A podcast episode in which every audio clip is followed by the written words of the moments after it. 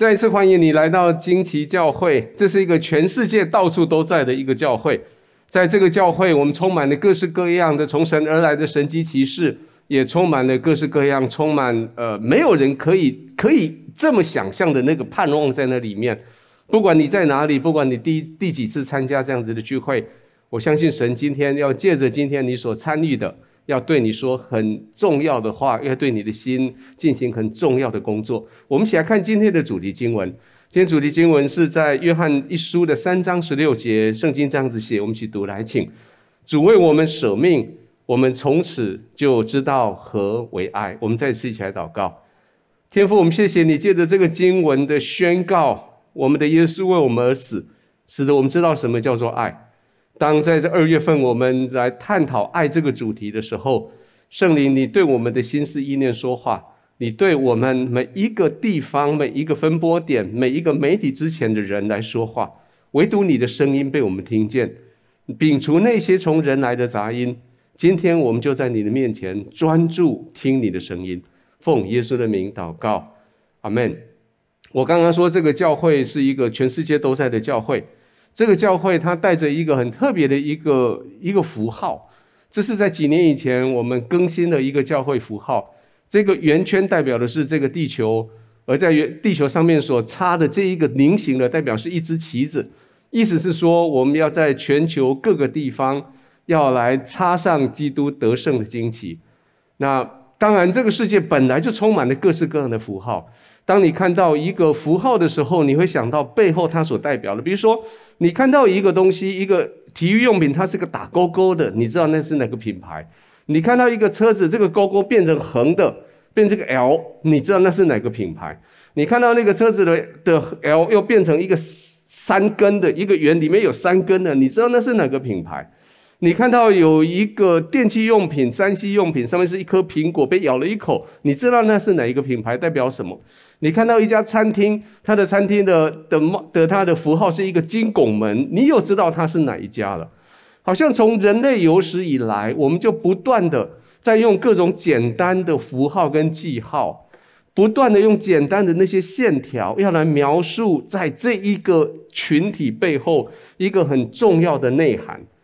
啊、现在本来这个这个议题这个讨论叫做叫做呃 semiotic，本来叫做符号学，本来是一个很冷门的一一个一个学问，但是在最近这几十年以来，因为有一部虚构的电影叫做呃叫做达文西密码之后，全世界最有名的符号学家，当然我相信你也认识，叫做哈佛大学的罗伯兰登教授。没有人不是存在，没有真的存在一个人，那是个虚构的人。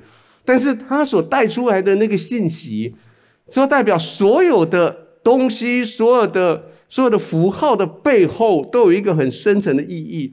老实说，有段时间我非常着迷于符号学，我甚至很想要在这个上面有一些啊学术的研究等等。从有使徒开始，其实符号这些东西、印记这个事情，也就一直离开，没有离开教会的圈圈。最早的时候，我们用的是一条鱼。使徒的时代，他们用的是一条鱼的记号。那这条鱼当然跟他们跟耶稣在一起的生活有很大的关系。他们在海边，他们很多人是渔夫。那后来在当教会被被政府所压迫的时候。他们用鱼的记号来当做互相互相来认识对方的一个一个密码，那用这些符号来帮助教会逃离开当下政府对他们的压迫。所以当两个人碰面的时候，其中有一个人如果想要知道对方是不是基督徒，他就先画一个弧，然后对方看到你打这个勾的时候，如果他是基督徒，他就用另外一个反勾来完成这个鱼很简单的这个记号。那双方就知道对方你是基督徒。那当然还有其他的记号，有时候他们用的是五个饼、两条鱼，把东西凑在桌上，或者画一个五个圈圈、两条鱼，代表他们是耶稣的门徒。有些人是画的是鸽子，代表的是圣灵。有时候我们看到的一些记号，像孔雀，代表的是永恒；用葡萄代表的是跟基督连接在一起。啊，曾经有一段时间，教会用的是矛。这是我个人的今年度的主题经文，是希伯来书六章十二十九节到二十节的主题。用毛在代表我们的生命是被耶稣带进去，在在神的同在里面，在幔幔内扎营在那里的。而我们最熟悉的关于基督徒最熟悉的十字架这个记号，事实上并不是一开始就是成为基督徒的记号，那个要到三百一十三年，主后三一三年，当罗马罗马啊皇帝君士坦丁宣告基督教为他的能够容许的宗教。甚至后来中宣告他成为国教之后，十字架才慢慢的成为代表教会、代表信仰、代表我们的圣经的一个记号。到目前为止，全世界大概有三分之一的人口是基督徒。那这些基督徒，他们用各式各样的方式来代代表他们是基督徒。当然最最常见就是这个十字架。有的时候你会看到的是毛，有时候你看到是鸽子，或是有一些人根本他们没有去过教会。但是他们很，他们也在身上带着一个十字架，当做一个当做一个一个美丽的记号，或是当做一个装饰品。还有有一些基督徒，他们是基督徒，可他们身上没有带十字架，他们的生命里面却是用另外的记号。比如说，他会秀给你看他身上某一个伤疤，告诉你说，借着那次的开刀，神怎么样在他生命里面行了神迹奇事。他会告诉你他的生命故事。告诉你说，在那段时间里面，神怎样在他的生命里面使得他得改变？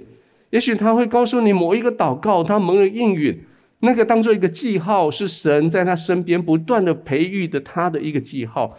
有时候他甚至会告诉你说，他有个梦想，可那梦想到目前还没有实现，可是天父用其他方法在回应他。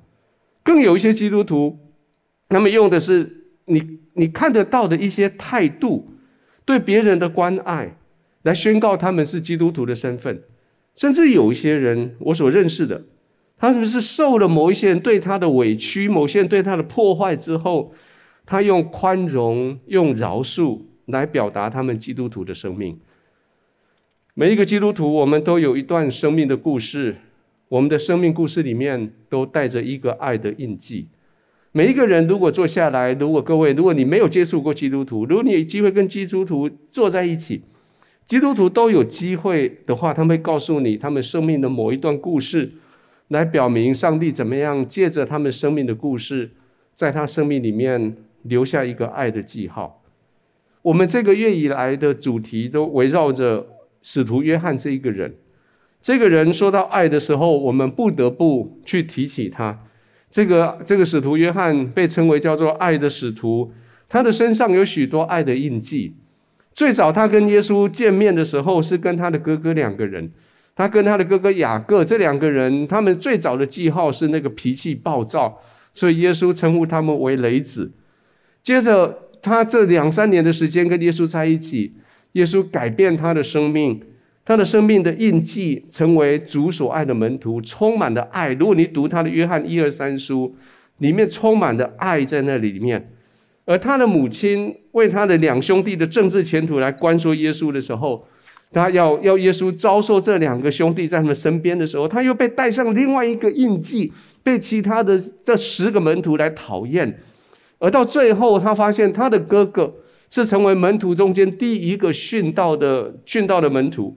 他自己在门徒中间是最后一个去世的门徒，就在这几十年的差异里面，他身上带着一个他哥哥为了耶稣舍命的那个印记在他身上，而他勇敢的跟随耶稣，一直到他在十字架以前，他被耶稣指定要照顾耶稣的母亲玛利亚，而这个托付成为他生命另外一个爱的印记。传说他后来在以弗所被罗马政府逮捕。罗马政府本来要他宣告放弃他的信仰，他不愿意，所以罗马政府就在一个很大的广场里面弄了一个油锅，把他放到油锅里面，要把他给砸死。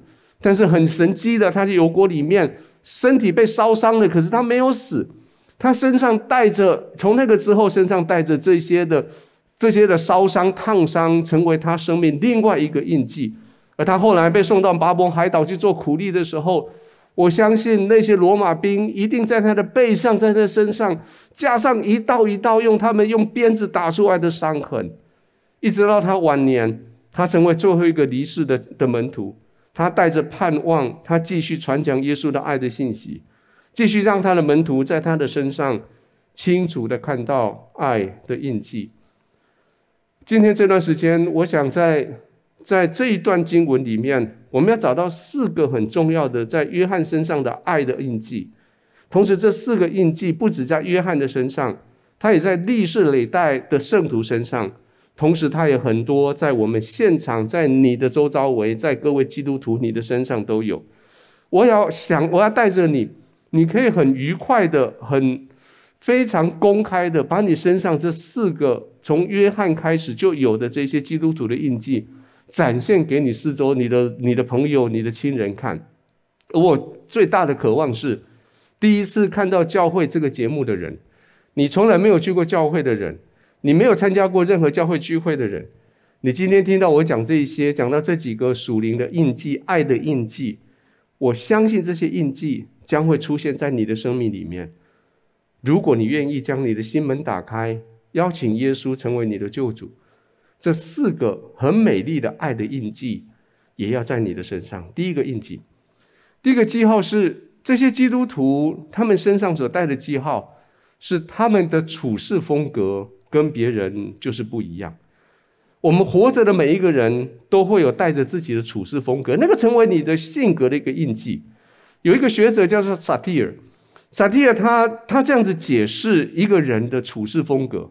他说：“我们每一个人给别人看到的，只是在水面上面的一小块而已，那是我们看别人看到我们的处事的东西。可是，在那个水面之下，就是满满的我们生命里面其他的因素。”所以他就做了这样子的整理。他说，在水面之上，你有看到行为，你也看到行为背后的这一些啊，这有一些态度。可是，在水面之下呢，你看到对于态度的感受，还有感受的感受，还有观点，还有期待，还有渴望，最后是你自我的核心身份。在水面之下，别人看不到的，会构成一个人水面之上人家看得到的处事风格。所以，你的处事风格会有，基本上会有四个。四个很明显的样子会出现，有有些人是出现是那种讨好型的处事风格，他专注在使大家的感受都好一点；有一些人是理智型的处事风格，他专注在把事情的事实描述清楚；有些人是指责型的处事风格，他就得自己的观点、自己的期待，不断的、不断的去对、去期待他的身周的四周的人跟他一起，不断去批评、指教别人。还有一种人是打岔型的处事风格，他完全不管事情有没有做好，但是他只要大事化小，小事化无，他要模糊焦点。还有一种在这个理论里面说，如果这四个在中间，我们他说每个人我在这四个里面游走，但是我每一个人的心里面都期待有一天，我自己也好，或是我身边也好，会有人出现，他成为一个所谓的一致型的处事风格。就是说，这个人他里外是一致的，他表达自己也尊重对方，他接纳自己也接纳别人，他真诚的表达也勇敢的表现自己心里面的期待。如果你问我说这套理论有没有用，那我用我自己的亲身经历告诉你有没有用。我做了三十年的精神科医师，你猜猜看，我是这四种里面的哪一种？当然，我很期待我是那个一致型的，但是你猜猜看，我这是四种里面的哪一种？我很诚实的告诉你，我比较用多的方法是打岔型的。当然，有时候我会很讨好，有时候我会很理智，有时候我会指责。但是大部分时间，我这个人我是讨，我是那个那个打岔型的，就是就是其实背后我知道我是为了求生存，我为了保护自己。我常常在讨论问题的时候，我会分散其他人的注意力。我一直想要改变事情，改变想法，然后做很呃，我一直不断的想要做各式各样的活动，因为我以为我我我我只要把带着压力的话题把它转移开，事情就没有了，我们就可以生存下去。那也许你已经你认识我的，你知道跟语文在一起很愉快，但是老实说，跟语文在一起不一定会解决问题，这是打岔型的。那你会说，你你期待你做什么？我说我期待我的风格是那个一致型的。但是这这个萨提尔这个理论，这几十年以来，你如果你周遭你看一看，你周遭有多少人，他们真的是，真的是是这个一致型的。我们尽量的这些心理学者也好，精神科医师也好，教育学家也好，努力的想要把人往一致型那个地方去期待、去推测。但是成绩怎么样？我想你自己可以知道，你身边你有很常常看到一字型的人吗？老实说不多，就算有，那个人也许不是永远是这样子。他也许需要很长的专业训练，也许就在他的专业场域，他才是这个样子。也许他只是在某些情境他会这样子，但是如果你在后面仔细的看的话，他很快的又会跳回去其他的这一些、这些、这些其他的四个形状去。所以到最后，这个理论他下了一个结论，他说：你可以用任何形态来跟人沟通，只要你对自己选择做负责任就好。等一下，我我读到这些结论，我头脑里面就想一件事情。等一下。人花了好多时间，想要把自己弄成一个好一点的处事态度，可是到最后，你告诉我说，你可以用任何形态与人沟通，但是你要对自己的态度的选择要做负责任。为什么会这样？我的答案很简单，就跟这几个礼拜我不断的在说的一件事情，因为人在创世纪第三章第四节的时代，我们已经失去这个选择。在第三章第四节的创世纪的时候，我们决定我要眼睛明亮，我决定我要分别善恶，我决定我要跟神一样的时候，我吃下那个果子，那个之后，大脑里面我已经决定我就是这个样子。意思是说，我的核心身份我已经因为这样子，我决定我就是不要走在上帝要我走的路上。圣经说这个叫做罪，罪当然不是六法全书里面任何一条。但是圣经所说的这个罪，就是我不愿意走在上帝要我走的生命路上，我要自己闯出一条路，所以我的核心身份就改变了。我的核心身份改变，我的期待就改变，我的观点就改变，我最后我的感受也改变。当然，我在地表上面给大家看到的，我的对应方式也就变了。如果这一个人，他的圣经所说的罪，罪的意思是说他跟上帝的关系没有解决的话。这个人他永远就在这四个形象里面在游走。如果这个人他跟上帝的关系没有好好的去处理，他没有让耶稣来管理他跟神的关系，来补足他跟上帝的关系的话，他会永远在寻找一个适合他当下所使用的处事的风格，或者是你会跟我一样，会比较偏向某一个。可是你永远眼睛里面，你永远期待我是做一字形的，可是你永远达不到那个目标。约翰一书第三章，约翰使徒约翰这样写，他说：“凡住在他里面的就不犯罪，凡犯罪的是未曾看见他，也未曾认识他。小子们啊，不要被人诱惑，行义的才是义人，正如主是义的一样。”圣经说犯罪就是这样，他说犯罪是你没有活出神在你生命里面的目的。不犯罪呢？不犯罪当然就是你活出你照着上帝的心意活的。渐渐的，当一个人愿意在耶稣基督的恩恩典里面进入他跟神的关系，他的关系愿意被耶稣基督所救赎的时候，渐渐的他在生命里面，他开始寻找我怎么样能够活出神的心意。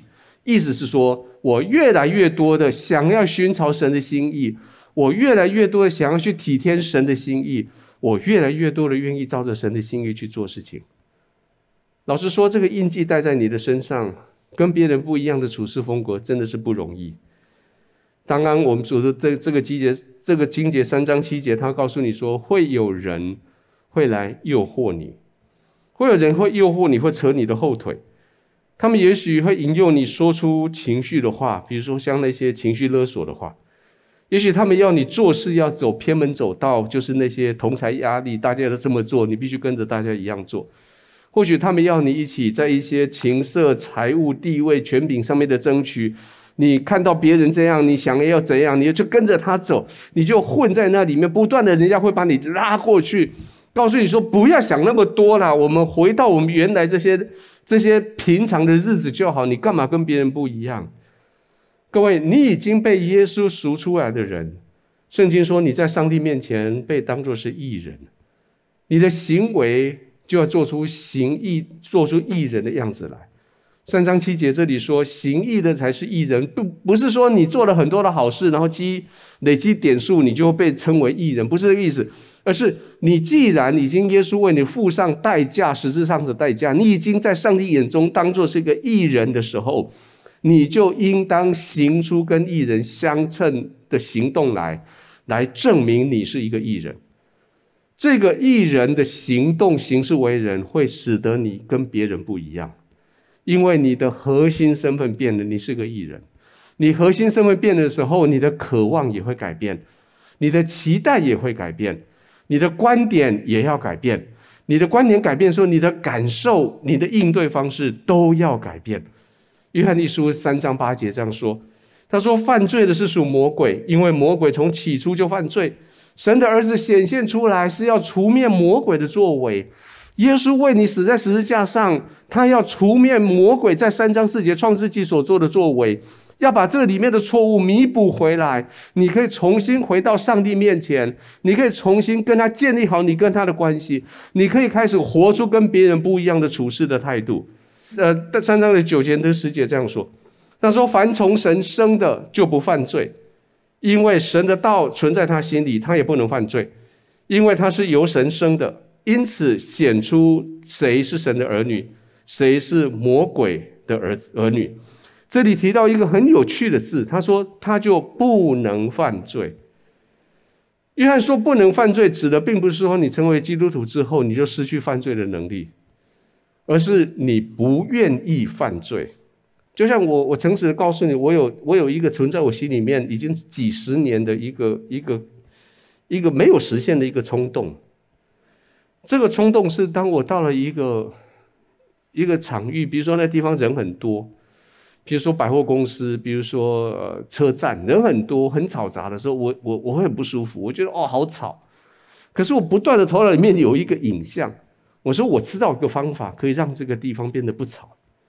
什么影像呢？这已经我放在头脑里面好几十年。我让我告跟让我真正告诉你，我会很想要去找到那个火警铃在哪里，然后呢，然后我去拉那个火警铃。拉了以后，所有人都疏散，然后那个地方就剩下我一个人，然后就安静下来了。你说等一下，勇哥你在干嘛？你疯了？你在干嘛？对对对。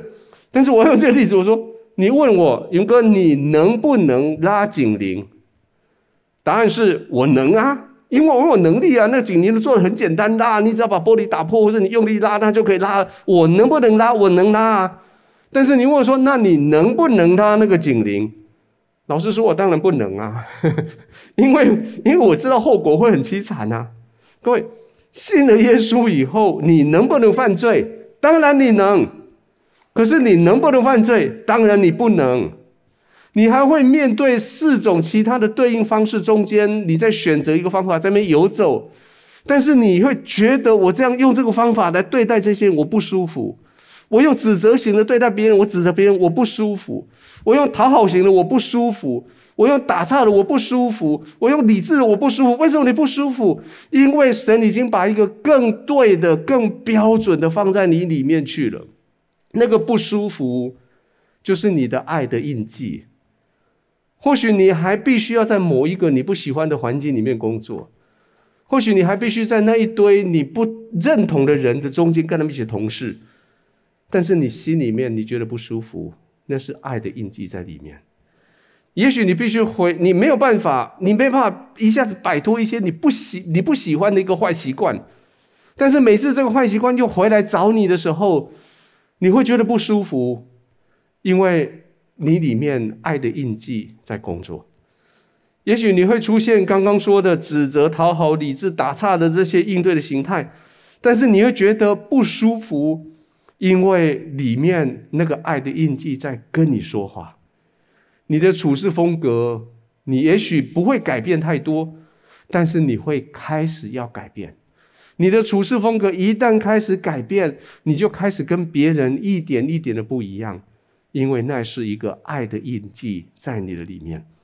第二个印记，第二个印记是我们在爱的里面，我们求同，我们存异，我们彼此相爱。我们身上第二个爱的印记，虽然我们都不一样，但是我们却尽力的寻找最大公约数。我们都不一样，但是我们在创造一个共同的空间，在这个地方共同求同存异，我们彼此的相爱。我们来看第三章的第十节，这样子写：他说，凡不行义的就不属神，不爱弟兄的也是如此。我们应当彼此相爱，这就是你们从起初所听见的命令。约翰把两个事情画作等号，不爱兄弟跟不属神，属不属属不属神跟爱不爱兄弟，他把它画成一个等号。如果你说你是跟上帝同一国的，你的行事为人就要属符合上帝的心意，那你就要证明，用什么证明？用你身上的爱的记号证明哪一个？爱你的弟兄这件事情来证明。甚至他说，耶稣从起初所留给我们的原始命令就是这一条而已。彼此相爱，他说这是你们爱的印记。请你跟你邻居说，彼此相爱是爱的印记。其实，如果你有机会从远方看教会，你会发现教会是一个很特别的一个组织。这个教会这个组织，在它的原来的意思叫做 ecclesia，ecclesia，ek 是出来的意思，ecclesia 是叫他的意思。原来 ecclesia 指的并不是教会。原来 ecclesia 指的是当时在罗马时代，他们依循更早的希腊的文化里面所所拿下来一个系统。这个系统是每当罗马帝国他们去征服一个国家或是一个城市的时候，他们就会将在当地的百姓里面去 ecclesia 去呼召一群人，把他们 ek 叫出来，叫出来组织一个团体，让这组团体的人参与在。罗马政府所派来的那一位，也许是巡抚，也许是省长，参与在他的四周围，一起来管理治理那个城市，好像有点类似像现在的市议会、县议会这一类的组织。这一群被呼召出来的人所组合起来那一群，那群就叫做 ecclesia。后来我们就被翻被我们翻译成，耶稣就用这个概念来翻译它成为教会。就是这一群 ecclesia 这一群人，他们辅佐罗马派来的这个总督管理他所在的那个城市。耶稣从死里复活之后，他拥有一切的权柄。他来到这个城市，来到这个国家，来到你的家里，他就呼召一群人从那里出来，呼召你，呼召我，呼召这一群人出来。我们成为一个在当地被呼召出来的一个团体。而这个团体，耶稣是我们的总督，他是我们的头。我们围绕他的旁边，我们组织变成一个组织，叫做 ecclesia。这个 ecclesia 教会不是一个社团，不是一个商会，不是一个为了某种专业团体在一起，也不是同乡会，不是为了某一些大家共同的技能、娱乐喜好，甚至兴趣相同的人组在一起的。这一群人里面有好大好大的差异。我们有不一样的背景，不一样的生命经验，我们有不一样的个性，不一样的喜好，不一样的专业肤色。我们来自不一样的地方，来自不一样的社会阶层，我们有不一样的教育程度。但是我们有个共同的地方，就是我们是被我们的总督，就是被耶稣基督叫唤出来的。我们被耶稣基督 ecclesia ecclesia 叫出来的，我们是被他召唤起来以后，一起跟着他。来祝福，来管理你所在的，不管是那个公司，不管是那个家庭、那个社区，甚至是那个城市、那个国家，我们每一个人都不同。如果你来一趟教会，你发现教会真是形形色色，是一个社会，各式各样的人都在教会里面。但是我们有一个共同的特色，就是我们很努力的想要彼此相爱。我们刚刚说，记号第一是你的生命核心价值被改变，所以你跟神的关系变了。记号二是这些被变的人，他们彼此相爱。你不仅仅自己跟上帝关系好了，你开始跟人的关系也开始建立起来。你可以看到十字架在这里嘛？十字架这两个杆子可以这样子代表，横的在代表你跟其他的人的关系，直的那一根在代表你跟上帝的关系。创世纪三章四节之后，其实人跟人中间已经失去了原来的纯正。因为每一个人眼睛所看到的，这是我的标准，我看得清楚，我想得明白，我可以跟上帝一样的做决定。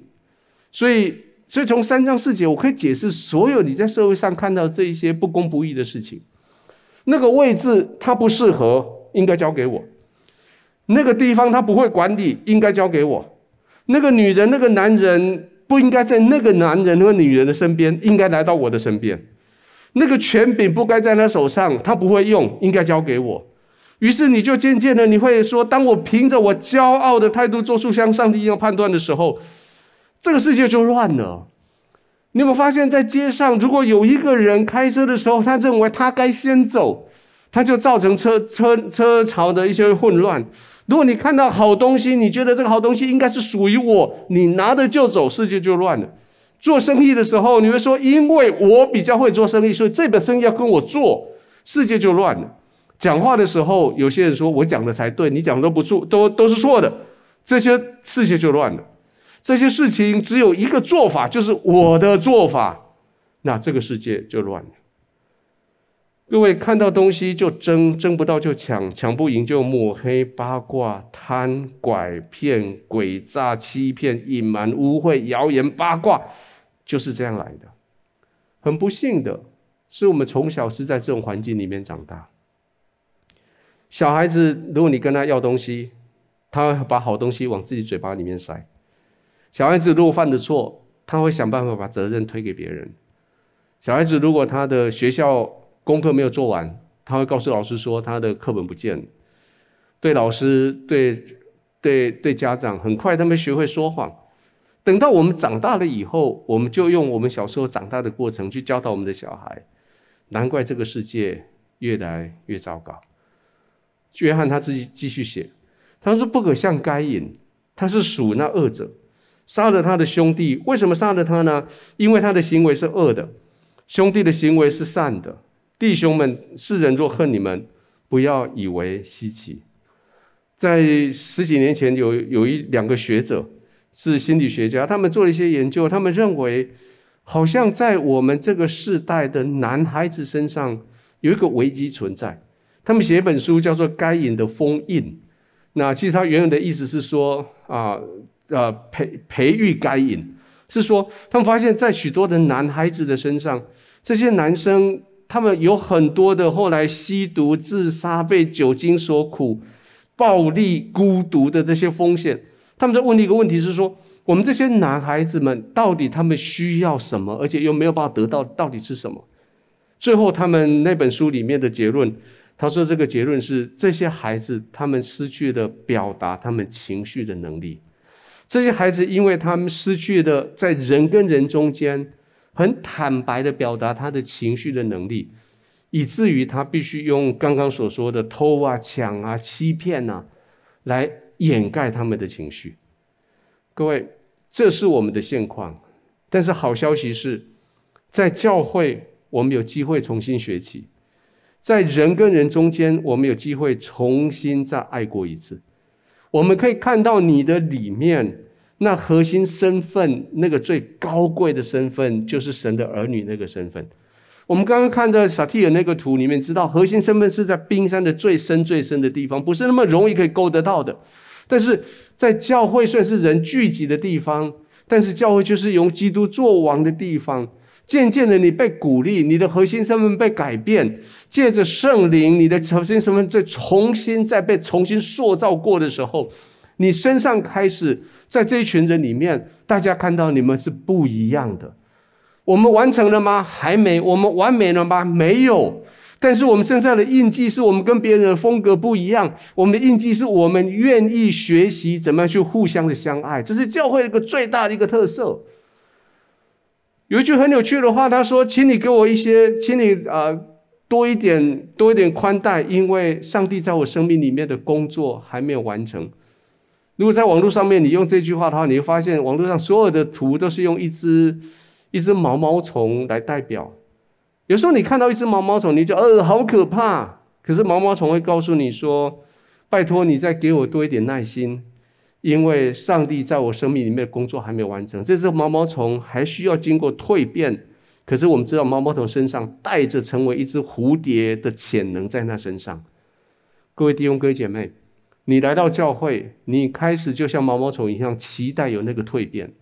你来到教会，你就像就像右边这个这个中文字一样，你你可以告诉别人说：“我还在施工中，有很多的不方便，敬请见谅。”但是我知道，上帝把我的工作做完的时候，我将要成为最大的别人最大的祝福。请你跟你邻居说：“施工中，请多包涵。”各位，这是你的，这是你的印记。处事风格跟别人不一样，异中求同，彼此相爱。那这种工程要进行多久？进行到永恒。我们第三个印记是我们的眼光永远在永恒。我们好，我好几次我我很喜欢用这样子比喻，或是这样子事实陈述。当你跟耶稣接上了以后，你的生命其实就已经跟永恒接上。你在地上的日子，地上这个时区跟天上的这个永恒时区，同时双时区在活着。地上的地上有有限的时区，有一天它将会中断，但是天上永恒的时区一旦开始了，就不会停止，永远不会停止。现在，当我们脚踏在地上的时候，我们的心其实已经在天上。现在，我们的生活在地上，我们的眼光已经可以在天上。这是我们第三个爱的印记。我们来读这个经文，来，请。我们因为爱弟兄，就晓得是已经出死入生了。没有爱心的人住在死中。凡恨他弟兄的，就是就是杀人的。你们晓得，凡杀人的，没有永生存在他的里面。各位，你的眼睛看哪里非常重要。你的眼睛如果只看现在在地上这几十年，你就会耗尽你所有的心力，捍卫你在地上的一切。然后你又掉到三章四节创世纪的那个陷阱里面，说：“我的眼睛明亮，我能分别善恶，我要像神一样，我把这些东西弄在我的怀里。”可是，如果你的眼睛因为耶稣改变，放在永恒，你就会用永恒的眼光来看世界。在这段经文里面，我发现一个很有趣的啊，约翰用了一个很有趣的字，叫做“出死入生”。出死入生，我们刚刚说被耶稣从众人中叫出来，叫做 “ecclesia”，还记得吗？猜猜看，我们被耶稣从死亡中带出来的，用同样哪一个字叫做 “ec”？对，约翰他说，我们不仅仅被耶稣从众人中叫出来。耶稣也将我们从死亡中叫出来。我们本来泡在那个死亡的氛围里面，我们被他从死亡里面叫了出来。我们从众人中间被耶稣叫出来，我们从死亡中间被耶稣呼唤出来。我们身上的第三个印记是永恒的印记，不怕死的印记，是不止对自己的死亡不怕。而且对于自己将要死、将要去的地方有把握，而且对于跟死亡有关系的事情，我们完全不惧怕。我常常在、常常需要在呃台中附近的几个火葬场啦，或者是坟墓来来去去去去服侍人。但是你知道吗？基督徒是一群唯一一群可以在火化场里面高声唱歌的人。基督徒是一群。可以在坟墓里面赞美上帝的人，而这两个印记，这个印记不怕死的印记，还有还有这种把眼光放在永恒的印记，我们表现在一件刚刚说我们表现在一件很重要的事情上，在爱他的弟兄这件事情上，死亡有没有给我们带来一些焦虑、一些担心？当然有。因为死亡终结一个人在地上他的一切生活、一切的活动，但是死亡并没有终结这个人的存在。死亡带来的哀伤，是因为我们暂时不能够再见到他，我们暂时不能够再跟他面对面谈话。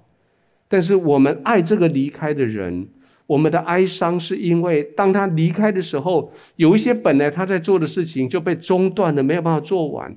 我们哀伤是因为在地上，我们在地球上这段时间有一段时间我们看不到他，但是我们仍然爱他。但是我们因为从死亡里面就出来，所以我们不怕死亡成为我们永恒的隔绝。我们不怕死亡，也许是在我们的肉体上做了一个打了一个句号，但是死亡没有办法在一个人的永恒里面来做任何的事情。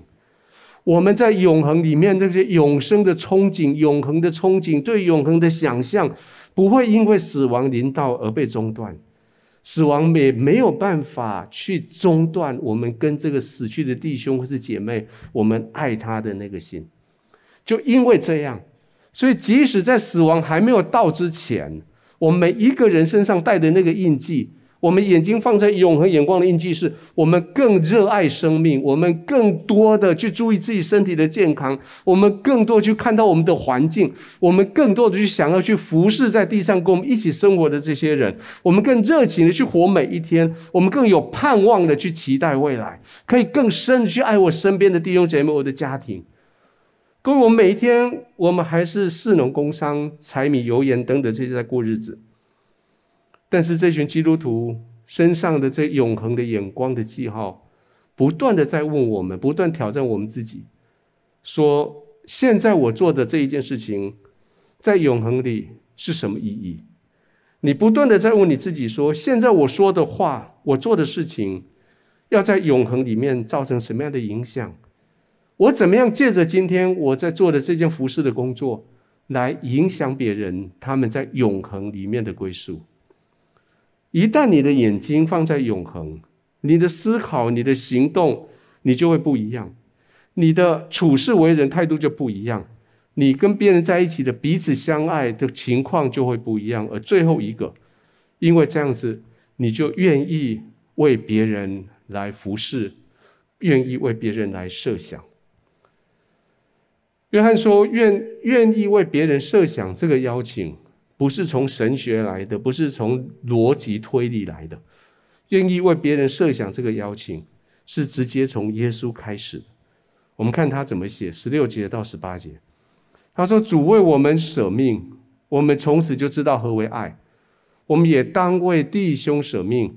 凡有世上财物的，看见弟兄穷乏，却塞住怜悯的心，爱神的心怎能存在他里面呢？”小子们啊，我们相爱，不要只在言语和舌头上，总要在行为和诚实上。耶稣为我们舍命，设下一个学习的一个标杆，他也为爱下的一个定义。他说：“我们当为弟兄舍命，我们当为弟兄舍命。”这个很重要一个字，我们中文翻译成“当”这个字非常的重要。原来的意思是我们必须为弟兄舍命，而那个必须是必须到。就是我们要做到好像我欠他的那种态度来为弟兄舍命。保罗他这么说，他说：“凡事不可亏欠人，唯有彼此相爱，要常以为亏欠，因为爱人的就完全的律法。”保罗所说的亏欠跟当是同一个字，就是亏欠，就是我们必须。我们后来在保罗的罗马书翻译成亏欠，翻译得很好。我们当做是亏欠人的。有时候我们会开玩笑，当当有人跟我们要东西，要我们帮忙，然后我们心里面有些不愿意的时候，然后那个一直在那边读的时候，你会说什么？你会说啊，我欠你也要，是我欠你的吗？老实说，如果从这两段经文看起来，的确是。别的，保罗说别的你不可以亏欠人，这是基督徒跟别人不一样的做事方格。但是在爱的这件事情上面，你要随时随地的想象。对方是你的债主，你要随时的想象你是欠他的。老实说，耶稣有没有欠你？没有，可他愿意为你付上代价。老实说，你的父母亲有没有欠你？没有，可他们愿意为你付上一切。你做一个堂堂正正的人，你有没有亏欠任何一个人？没有，但是你愿不愿意随时为人付上爱的代价？各位，这就是第四个爱的印记。你随时愿意为别人来想象，凡世上有财物的，看见弟兄穷乏，约翰他这样写，塞住怜恤的心，爱神的心怎能存在他里面呢？你仔细看这个经文，你发现其实这里面有逻辑上的一个一个可以争执的地方。世上有财物，跟别人穷乏，这是两件事。你有钱，别人贫穷。根本是不相干的两件事，又不是你造成他贫穷，也不是他造成你有钱。但是你身上爱的印记，使得你必须打破这个逻辑上面的冲突。在你看到弟兄的穷乏的时候，在你里面所产生出来是刚刚那个经文说，你当好像当作是欠他的，你里面连续的心就会被产生出来。如果你容许自己连续的心表现出来、涌流出来，去帮助他，那圣经说，上帝对你的爱，上帝的爱就从你里面继续更多的涌流出来，里面神的爱心就更多的茁壮出来。约翰说：“你这个怜悯的心，如果被塞住了、被掐住了，你不准怜悯的心感动你，你不准怜悯的心叫你做一些行动，那上帝爱你的心一样的，你会感觉不到。简单的说，如果你不去爱身边的人，你没有办法体验上帝对你的爱。如果你越多的舍己去爱别人，为别人付上代价，你就越多的体会天父爱你的心。说到这里，听起来好像我在讲大道理。”但是你说是啊，我每一年到了牧风，在募款的时候，我都蛮会参参与，会给个好多钱，然后然后帮助牧风。那每一年都是到那个时候才会挑战我的怜悯的心。我看到那些孩子好可爱，我好怜悯他们，我就给一笔钱帮助他们。明年，对，这是每一年都会发生的事情，或是你看到其他慈善机构，但是但是这种事情其实每一天都在你的身边在上演。每一天的生活都在邀请你，你可不可以一起来体验天父怜悯的心？你可不可以站在一个一个富足的人的角度，看到一个人贫穷需要的时候，你对他产生当帮助他的那个欠他的心意出来？而且怜悯讲的不是只有钱，比如说在你的办公室，你有一位同事。他总是在办公室作威作福，或是他总是在办公室偷鸡摸狗，别人都排挤他，你可不可以怜悯他？你知道他的心很贫穷，你可不可以更加的善待他？当你开车的时候，你遇到塞车，我不知道你有没有遇到这种情况。我常遇到，你塞车的时候，看到隔壁车道的人打了右边的方向灯，他想要插到你前面去，因为你这道走得比较快。你可以不用理他，你可以继续走，把他挡着。但是你可不可以为他慢下来，踩一个刹车慢下来，让他可以切进去你里面，走在你前面？你说他插队呢，他蛇行呢，他这样一直在转来转去的，他他在车队里面乱，就是因为他造成我们的大塞车了，没有错。但是你可不可以怜悯他？你可以为别的车留一点空档。让他在你前面，你可以容许这样吗？你停车的时候有没有前后看看？你停的位置有没有挡到其他人的出入？你排队的时候，前面有一个人很不礼貌的插的队，你有没有办法吃亏自己，让他有一点方便？你在你的家里面走路的时候，有没有考虑到其他人在休息？你的脚步声有没有吵到他们？你开门关门的时候，那个铁门声音，你有没有想到已经很晚的，我的邻居会不会因为我大力关这个门，吵起我们同层楼的这些的其他的人？当你到了一个地方去，你必须要一起跟人家分食，一起在桌上一起吃桌菜的时候，当你夹了那些菜之后，你没想到我拿的这些菜这些分量拿了以后，别人还有没有？你的邻居知道你是基督徒。你邻居知道你今天早上来到教会，或者邻居知道你现在在家里面正在看这段这这段这段影片，他们听到你们家里面有我在讲道的声音，他们他们会因为这样子蒙受你的祝福吗？或许现在你应该把这个机器稍微停下来，按暂停，出去外面赶快把铁门打开，把你们家的鞋子收一收，把你们家丢在人家门口的那些杂物给人家收回来。各位，圣经里面在说的是这个。我们身上带着这一个爱的印记，里面这么简单，你可不可以为人设想？约翰他自己写，他说：“小子们啊，我们相爱，不要只在言语和舌头上，总要在行为和诚实上。”耶稣其实在两边他都做了。耶稣他他讲了很多，教了很多，他行了很多神迹奇事，这些都是在言语跟舌头上的。但是耶稣他自己在他的处事态度上，他在他把自己献上十字架这件事情上，对待自己跟跟自己不太一样想法那些法利赛人、文士、外邦人，他极力的要在义中求同的这些相处的态度，他他把他的印记带在他的身上，他的眼光一直一直就看到这一群人，他想要跟他们一起共好。而当耶稣在地上这些这些年，他的眼光从来没有离开过永恒。他不断的在活在他的永恒的里面，而最后他用自己成为十字架上面的祭物的时候，他为你为我死在十字架上的时候，他在他自己的身上做的最终极的爱的印记，容许他加在他的身上。各位在你的身边，也许跟我一样，常常有一些很特别的人出现，我说特别人出现是，也许他们一出现就引起很多人的注意，也许是他们的穿着，也许他们的发型，也许他们独一的特色，也许他们身上所用特别的香香味，也许也许有些朋友他们身上有一个特别的刺青，他用那个刺青代表某一个意义。也许是他们对事情的态度，他们处理事情的那种那种气势，你会发现这些人一出现在你在你的身周围，那身周围的氛围就会改变。各位，有时候我们在看到别人来改变我们的氛围，其实让我告诉你，做一个基督徒，你也在改变你所处的那个地方的氛围。我每一天都给我们的环境带来冲击，我们身边的每一个人随时都在观察。这个人，他每一个礼拜花那么多时间在教会相关的活动，花那么多时间坐在桌上安静读圣经，在写 QT，在祷告，在赞美。这个人他到底身上有什么，让我们可以看得到跟别人不一样的？各位基督徒，我我恳求你在你身上继续带着这些印记。也许你不一定会带十字架。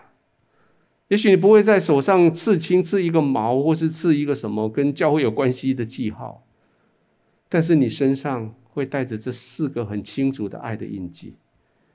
你可以用不一样的态度去处事为人，你可以用不一样的态度去包容、宽大的去爱别人，你可以把你的眼睛专注在永恒，你可以随时随地为别人设想。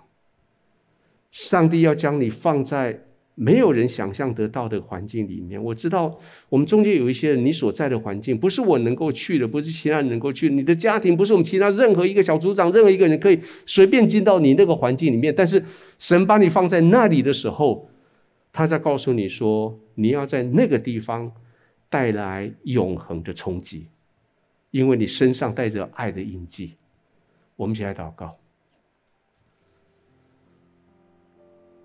在我们今天祷告的时候，我要求主特别的祝福我们中间，特别是我们中间有一群人，你一直不知道该怎么样开口去跟人家分享福音。或许你是很孤单的，在你那个族群里面，在你家庭里面是少数的基督徒。但是我相信神今天在在邀请你，邀请你可不可以用你特别的处事风格，用你爱人的态度。用你对于永恒的眼光，还有用你特别为别人设想的这些态度里面，来展现你生生命里面耶稣所放进去的爱的印记。也许我们中间有一些人，你听我讲这些，你说哇，这些印记看起来好好哦。是的，如果全世界人都有这样子印记，这个世界会不一样。你说我从来没有过这个，我不知道耶稣是谁。我也不知道到底耶稣能够在我生命里做什么。那我告诉你，一个祷告之后，你可以知道耶稣在你生命里面要做极伟大的事。如果你愿意的话，我邀请你跟我一起祷告，说：“亲爱的耶稣，现在我愿意邀请你做我的主人，做我的救主，帮助我重新认识这个世界。”帮助我重新跟神建立关系，赦免我过去所犯的错误，饶恕我的罪，我愿意接受十字架的救恩临到我的生命里面。从今以后，我也要带着爱的印记在我身上。奉耶稣的名祷告，阿门。如果你跟我做一样的祷告，我非常恭喜你，开始去搜寻你附近的教会，开始就是回到经济教会的系统里面来，开始去学习一个一一个基督徒怎么样在身上带着爱的印记，而且开始的在你生命里面去经历上帝要给你特别的祝福。我愿上帝的祝福，耶稣基督的恩典，在圣灵里面带给你的喜乐跟平安，与你同在，一直到永远，阿门。